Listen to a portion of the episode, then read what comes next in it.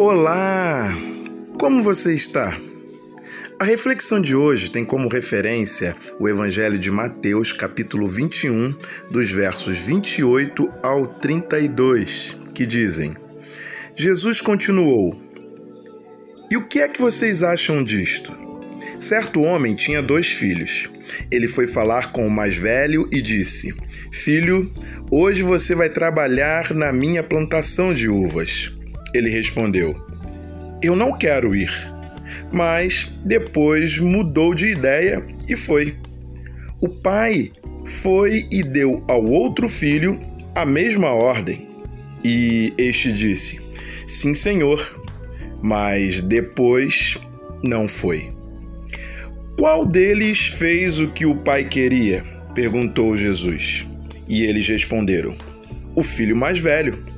Então Jesus disse a eles: Eu afirmo a vocês que isto é verdade.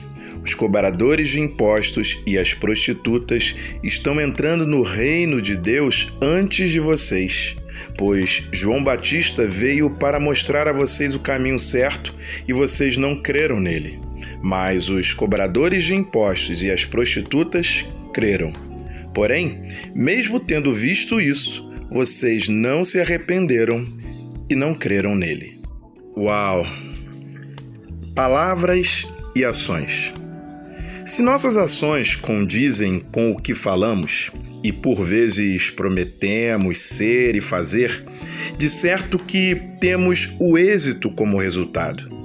Porém, se com a boca proferimos palavras que apontam na direção correta, mas nossas ações seguem na contramão da direção apontada, fatalmente não obteremos o êxito esperado. Ações práticas falam mais alto que belas palavras com fundamentos teóricos coerentes, mas que soam como sendo da boca para fora. Nada mais que isso, pois as ações não condizem com o que se fala. Por vezes, nos chateamos pelas expectativas frustradas, por termos depositado nossa esperança em alguém que não correspondeu à confiança que nele ou nela depositamos. Mas quem nunca passou por isso, ou até mesmo, quem sabe, foi o próprio agente causador da chateação de alguém?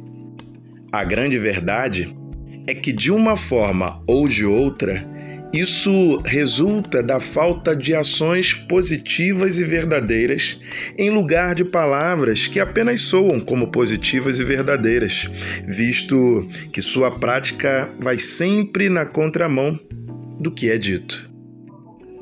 Qual deles fez o que o Pai queria?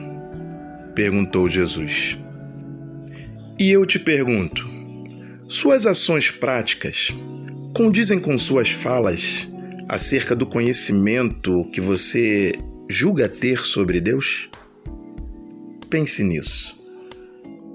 Bem, eu sou Gelson Costa e este foi o quadragésimo instante de reflexão. De forma simples e rápida, desejando, porém, que tenha profundidade suficiente capaz de promover algum resultado em você que ouve.